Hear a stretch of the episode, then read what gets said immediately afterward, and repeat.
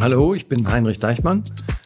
Ich bin 1989 in unsere Firma eingetreten und habe 1999 den Vorsitz der Geschäftsführung übernommen und bin froh, dass mein Sohn jetzt zu uns gestoßen ist und äh, ja, freue mich weiterhin, die Geschicke unseres Unternehmens zu leiten. Hi, ähm, ich bin Samuel Deichmann, äh, 30 Jahre alt, arbeite jetzt seit mittlerweile drei Jahren bei uns im Unternehmen. Ähm, war davor eine Zeit lang in der Beratung, danach noch ein bisschen in der Tech-Szene und ich kümmere mich jetzt vor allen Dingen um unsere Beteiligung in der Unternehmensgruppe, insbesondere äh, um Snipes. Und damit herzlich willkommen bei Von Kopf bis Schuh. Ich bin Donja Farahani. In diesem Podcast schauen wir hinter die Türen von Deichmann. Hier erfahrt ihr, welche Stationen ein Schuh bei Europas größtem Schuhhändler durchläuft. Unter anderem anhand eines der erfolgreichsten Sneaker bei Deichmann, dem Nike Cord Vision. In zwölf Folgen lassen euch Mitarbeitende von Deichmann hinter die Kulissen gucken und erzählen von neuen Trends, spannenden Marketingkampagnen, den Technologien hinter einer gelungenen User Experience und, und, und. Am besten hört ihr die Folgen in chronologischer Reihenfolge, um keine Station zu verpassen. Aber bevor wir anfangen, wollen euch Heinrich und Samuel Deichmann selbst erzählen, was Deichmann eigentlich ausmacht. Das Familienunternehmen ist über 100 Jahre alt und hat seinen Hauptsitz im Ruhrgebiet oder genauer gesagt in Essen. Ja, unweit von hier, Kilometer vielleicht weg, hat mein Großvater 1913 seinen ersten Schuhmacherladen eröffnet und ähm, daraus ist dann eine Einzelhandelskette erst im Ruhrgebiet geworden, dann in ganz Deutschland, dann in Europa und mittlerweile äh, in der ganzen Welt. Ähm, wir haben dann Anfang der 70er Jahre schon angefangen, ins Ausland zu gehen. 1973 hat mein Vater eine erste Kette in der Schweiz gekauft, Dosenbach. Und dann ging es in den 80er Jahren weiter. 84 kam eine kleine Kette in den USA dazu, die heute eine große Kette ist. 85 in den Niederlanden dann 89 äh, nochmal in der Schweiz. Ich bin mir sicher, dass die meisten von euch mindestens einmal bei Deichmann gewesen sind, oder? Vor allem als Kind, weil jedes dritte Paar Kinderschuhe stammt von Deichmann. Als Family Footwear Unternehmen verkauft Deichmann aber nicht nur Kinderschuhe, sondern Modelle für alle. Mein Großvater war Schuhmacher und er wollte halt seine Familie ernähren und ähm, er hat aber im Grunde genommen schon unser Erfolgsrezept erfunden. Denn seine Kunden, das waren äh, seine Freunde, Bekannten, Nachbarn und das waren aber Menschen, die hier vor allen Dingen in den Zechen gearbeitet haben und in den Stahlwerken und die haben damals nicht viel Geld verdient. Aber er wollte diesen Kunden, seinen Kunden gute Qualität bieten, anständige Schuhe, aber zu einem günstigen Preis. Und äh, das wurde ja dann das Erfolgsrezept für uns bis heute. Äh, das ist unsere besondere Stärke. Tolle Schuhe, gute Qualität, interessante Mode, tolle Marken, aber immer zu einem guten Preis. Ich glaube, das Deichmann-Konzept lässt sich relativ gut beschreiben mit bestes Preis-Leistungs-Verhältnis im Niedrigpreisbereich. Und ich glaube, da sind Marken ein unglaublich wichtiger Bestandteil unserer Strategie, weil du durch Marken eben sehr, sehr gut Qualität zum Kunden kommunizieren kannst. Äh, wenn man sich heute unsere Läden anguckt, äh, auch unseren Online-Shop, äh, wir kommen sehr, sehr modern daher und sehen modisch modern aus. Ähm, die Farben, die Beleuchtung in den Läden, das alles hat sich enorm gewandelt. Und ähm, deswegen gibt es viel, viel weniger Berührungsängste. Es gibt natürlich preislich immer noch irgendwo Limite nach oben. Ich sag mal, ähm, jetzt über 100 Euro wird es dann doch ein bisschen schwierig für uns. Übrigens haben Heinrich und Samuel nicht nur zufällig den gleichen Nachnamen.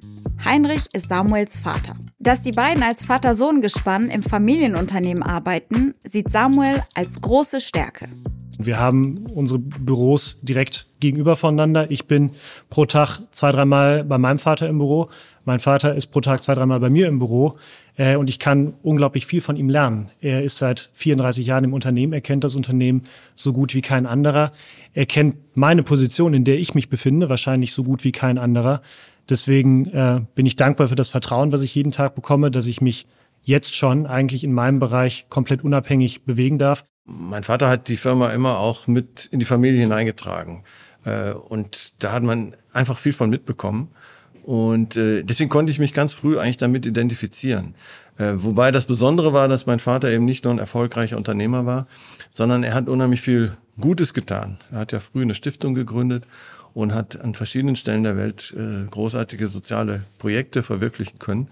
Und äh, in dieser diese Kombination, die fand ich toll und ähm, damit konnte ich mich identifizieren und dem wollte ich eigentlich nacheifern und deswegen war für mich schon relativ früh klar, ja, ich möchte eigentlich gerne in seine Fußstapfen treten und ja, dann äh, nimmt man einfach viel mit und viel auf.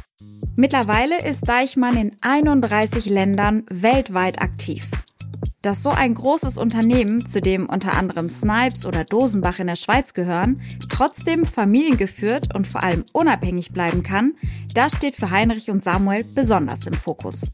Die Unabhängigkeit, die wir haben, die, die ist für uns wahnsinnig wichtig. Wir müssen nicht irgendwelche Regeln von Geldgebern erfüllen. Wir können selber entscheiden, äh, wo wir wachsen, wie wir wachsen, wie schnell wir wachsen, was wir kaufen oder nicht kaufen. Äh, diese unternehmerische Unabhängigkeit, die ist mir wahnsinnig viel wert und äh, das äh, kann ich mir gar nicht mehr anders vorstellen.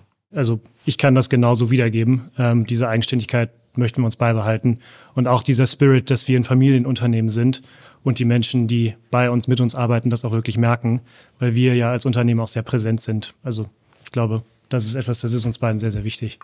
Ihr habt es gerade schon kurz gehört. Mit Snipes ist Deichmann vor Jahren auf den Sneaker-Trend aufgesprungen. Wir haben eben ähm, Ende der 2010er Jahre festgestellt, es gibt einen Markttrend, den können wir mit Deichmann nicht ausreichend abdecken. Das ist dieser äh, Sneaker-Trend. Ähm, das Sneaker-Geschäft wurde äh, immer größer und es spielte sich auch in Preislagen ab, die teilweise von Deichmann dann nicht mehr äh, äh, abzudecken waren. Und das war der äh, Anlass, dass wir uns mal umgeguckt haben. Äh, wen gibt es? Wer macht das? Wer macht das gut? Und auf wen könnte man setzen, um da mitzuspielen? Und dann habe ich mir in Deutschland verschiedene Ketten angeguckt und bin am Ende bei Snipes gelandet. Fand die richtig gut, fand die toll und fand die Voraussetzungen prima. Snipes hatte damals äh, 35 Läden in Deutschland, zwei in Österreich. Es war noch eine überschaubare äh, Einheit, aber es hat sich wahnsinnig gut entwickelt. Wir werden äh, dieses Jahr rund zwei Milliarden Umsatz machen mit Snipes. Ähm, wir haben allerdings äh, dann sehr stark akquiriert, gerade in den letzten zwei Jahren. Wir haben in den USA drei Ketten gekauft und da war eine sehr, sehr große Akquisition dabei, Jimmy Jazz. Ähm, wir haben auch in Europa akquiriert, in Polen und in Kroatien. Und äh, ja, wir sind jetzt weltweit die Nummer drei äh, von diesen Sneakerketten. Heinrich wirft übrigens jeden Morgen einen Blick auf die Umsätze und kann so direkt reagieren, falls ein paar Zahlen aus der Reihe tanzen. Wusstet ihr eigentlich, dass es große Unterschiede zwischen den Ländern gibt und welchen Einfluss das Wetter auf das Geschäft hat? Manchmal liegen die Feiertage anders. Äh, dann gibt's Urlaubsverschiebungen. Dann aber gibt es natürlich innerhalb Europas auch große Wetterunterschiede. Also als es jetzt hier bei uns so heiß war, war es teilweise in Osteuropa noch richtig kühl und auch in Südeuropa. Ich kann mich in der letzte Woche, äh, da kam dann unser italienischer Geschäftsführer, weil wir äh, das italienische Geschäftsführungsmeeting hier hatten und er sagte mir, in Mailand regnet es und sind 17 Grad. Gut, dann weiß man, man kann da nicht dieselben Umsatzexplosionen erwarten wie bei uns. Wir brauchen sehr gutes Wetter im Sommer, wir brauchen kaltes Wetter im Winter, weil ansonsten die saisonalen Produkte, von denen mein Vater gerade gesprochen hat, sich einfach nicht verkaufen. Deswegen hat das immer eine gewisse Brisanz. Die meisten Kunden kaufen tatsächlich immer erst dann, wenn sich dann Bedarf einstellt und nicht auf Vorrat. Ähm, es ist eigentlich ein bisschen irrational, denn wenn man etwas früher kaufen würde, dann wären die Läden noch leerer, dann sind natürlich alle Größen da und dann ist es entspannteres Einkaufen, aber so ist es halt nicht. Äh, jetzt gerade die letzten äh, Wochen, äh, in denen wir Temperaturen so an die 30 Grad hatten, da waren unsere Läden wirklich sehr, sehr gut besucht und sind riesige Paarzahlen rausgegangen. Ein Unternehmen über so eine lange Zeit zu führen, bedeutet vor allem auch, mit dem Unternehmen zu wachsen. Was haben die beiden in ihrer bisherigen Laufbahn gelernt? Man kann auch Entscheidungen zu lange rauszögern. Und man muss manchmal, auch wenn die Entscheidungsgrundlage nicht so glasklar ist, manchmal auch äh, mit etwas Mut und Bauchgefühl dann entscheiden, äh, weil die Verspätung dann vielleicht das Problem noch größer machen kann. Also für mich war es ganz klar das Thema Fokus. Ich glaube, wir sind auch deswegen so groß und erfolgreich geworden, weil wir nicht jedem Trend sofort hinterhergerannt sind, sondern uns immer auf unser Kerngeschäft konzentriert haben. Und gerade wenn man innerhalb kürzester Zeit irgendwie mehrere Organisationsebenen überspringt, äh, wird man auf einmal konfrontiert mit einer Fülle an Informationen, mit einer Fülle an potenziellen Themen, die man sich greifen kann. Und sich da immer wieder zu fragen, was ist eigentlich das Wichtigste für den Kunden? Wie schaffe ich jetzt den größten positiven Impact und da on track zu bleiben? Ähm, da habe ich, glaube ich, in den letzten drei Jahren sehr, sehr viel gelernt. Und da ist tatsächlich mein Vater auch ein sehr guter Lehrmeister. Was neben dem Fokus auf Wachstum und Umsatz einen bedeutenden Teil der Arbeit bei Deichmann ausmacht, ist laut den beiden das soziale Engagement in der ganzen Welt, aber auch in Deutschland, zum Beispiel ganz in der Nähe von Essen. Wir haben tatsächlich in Dortmund ein Projekt, was wir schon seit ganz langer Zeit unterstützen, Stern im Norden.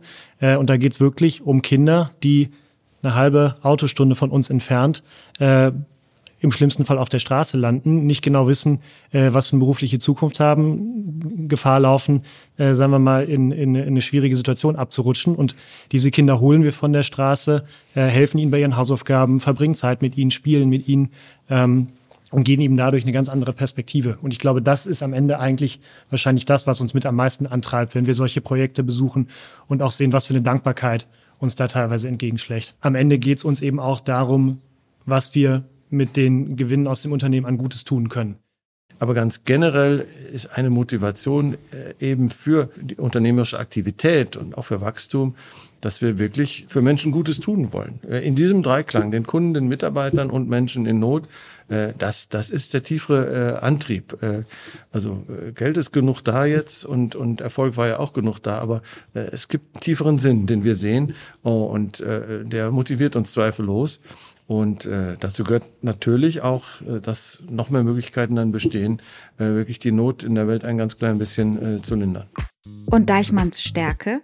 Was macht das Unternehmen aus Samuels Sicht zu einem attraktiven Arbeitgeber? Aus meiner Sicht sind es eigentlich drei verschiedene Gründe. Zum einen dass wir eine sehr familiär geprägte Atmosphäre haben. Ähm, wir haben Mitarbeiterinnen und Mitarbeiter, die sind tatsächlich schon ihr ganzes Berufsleben bei uns. Äh, du warst vor kurzem auf einer Jubiläumsveranstaltung, wo wir tatsächlich mehrere 45-jährige Jubiläen hatten, die wir feiern konnten. Ähm, und diese Familienatmosphäre zieht sich eben durch das gesamte Berufsleben durch. Ähm, wir haben hier viele Menschen, die miteinander befreundet sind. Wir haben tatsächlich einige Firmen-Ehen. Äh, wir sind als Unternehmer auch selber präsent. Ähm, und deswegen gibt es hier eine sehr besondere Atmosphäre, wo man sehr schnell Anschluss findet und sich sehr schnell wohlfühlt. Nummer zwei, ähm, wir sind ein Handelsunternehmen und Handelsunternehmen ist geprägt von flachen Hierarchien und schnellen Entscheidungswegen. Das heißt, wenn man irgendwie Potenzial mitbringt, wenn man den Drive hat, bei uns Karriere zu machen, dann kommt man relativ schnell relativ hoch, ähm, weil es eben nicht 24 Organisationsebenen gibt, wo man erstmal sich hochdienen muss und es auch, glaube ich, im Vergleich zu anderen großen Unternehmen relativ wenig Politik gibt. Ähm, und das Dritte ist, das ist, glaube ich, gerade aktuell für die Situation sehr, sehr spannend. Wir bewegen unglaublich viel zum jetzigen Zeitpunkt. Es gibt unglaublich viele Entwicklungen, neue Dinge, die wir gemeinsam entdecken möchten. Ähm, wir bauen gerade zwei hochautomatisierte Omnichannel-Distributionszentren, investieren dafür Hunderte an Millionen Euro. Wir bauen unsere komplette Omnichannel-Landschaft IT-seitig um, äh, partnern da gemeinsam mit Scale. Wir möchten generell unsere IT äh, und Prozesslandschaft ein Stück weit in die neue Zeit überführen und brauchen dafür halt sehr, sehr viele neue Leute, neue Capabilities ähm, und neue Ideen. Wir stehen als Arbeitgeber vor allen Dingen für eine menschliche Unternehmenskultur. Das Unternehmensleitbild heißt, das Unternehmen äh, muss dem Menschen dienen, dem Kunden, dem Mitarbeiter und Menschen in Not. Und ich sag, wenn ich sage dem Mitarbeiter, dann bedeutet das ähm, einfach, dass äh, wir zum einen materiell eine Menge für die Mitarbeiter tun, was zusätzlich ist. Das fängt mit einer übertariflichen Bezahlung an, das geht über äh, Betriebsrenten, das geht über die Unterstützungskasse, äh, viele Gesundheitsleistungen. Ähm, bei Corona äh, haben wir das Kurzarbeitergeld bundesweit auf 90 Prozent aufgestockt. Wir haben die Umsatzboni, die ja eigentlich weggefallen sind, weil die Läden geschlossen waren, ähm, äh, zum Teil ersetzt für unsere Mitarbeiter. Und wir haben eine Inflationsausgleichsprämie gezahlt. Wir bemühen uns wirklich eine, äh, eine Menge zu tun. Ähm, aber wichtig ist auch diese immaterielle Dimension. Wir wollen menschlich miteinander umgehen. Wir wollen fair miteinander umgehen. Ähm, und äh, wir wollen trotz der Größe noch so etwas wie eine große Familie sein, wo man auch füreinander einsteht. Dem Leitbild werdet ihr übrigens in den kommenden Folgen noch öfter begegnen und hören, wie es im Alltag gelebt wird. Und jetzt bleibt eigentlich nur noch die Frage, welche Schuhe tragen die beiden am liebsten? In der Freizeit trage ich einen Fila-Sneaker, den ich toll finde, ganz klassisch weiß. Und ja, im Büro bin ich tatsächlich noch ein bisschen konservativ und trage so elegante Herrenschuhe, die fast immer von unserer Schweizer Tochtergesellschaft Ochsner Schuss stammen. Ich glaube, dadurch, dass ich jetzt viel bei Snipes unterwegs bin, habe ich relativ schnell irgendwie gelernt, ähm, mich in der Sneakerwelt zurechtzufinden und trage eigentlich momentan fast ausschließlich nur noch Sneaker. Äh, da aber unterschiedliche Marken. Also tatsächlich, wenn man bei den Marken dann eben auch zu Besuch ist, zieht man natürlich auch immer die entsprechenden Marken an. Das heißt, ich habe irgendwie Adidas zu Hause, Nikes zu Hause, Pumas zu Hause, so dass ich jeweils irgendwie keinen Fauxpas mir erlaube. Ähm, ich weiß gar nicht, ob ich da jetzt ein bestimmtes äh, Modell nennen kann, aber ich trage auf jeden Fall, das ist mir sehr wichtig, 100% nur Schuhe aus der Deichmann-Gruppe. Das war sie, die erste Folge von Kopf bis Schuh. Ich hoffe, ihr habt einen Einblick bekommen, wer hinter der Geschäftsführung bei Deichmann steckt und was für eine Atmosphäre das Familienunternehmen seinen Mitarbeitenden bieten möchte. In der nächsten Folge geht die Reise richtig los, also seid gerne wieder mit dabei. Wenn euch der Podcast gefällt, dann könnt ihr ihn bewerten, gerne mit 5 Sternen und abonniert von Kopf bis Schuh, damit ihr keine Folge verpasst. Ciao und bis zum nächsten Mal.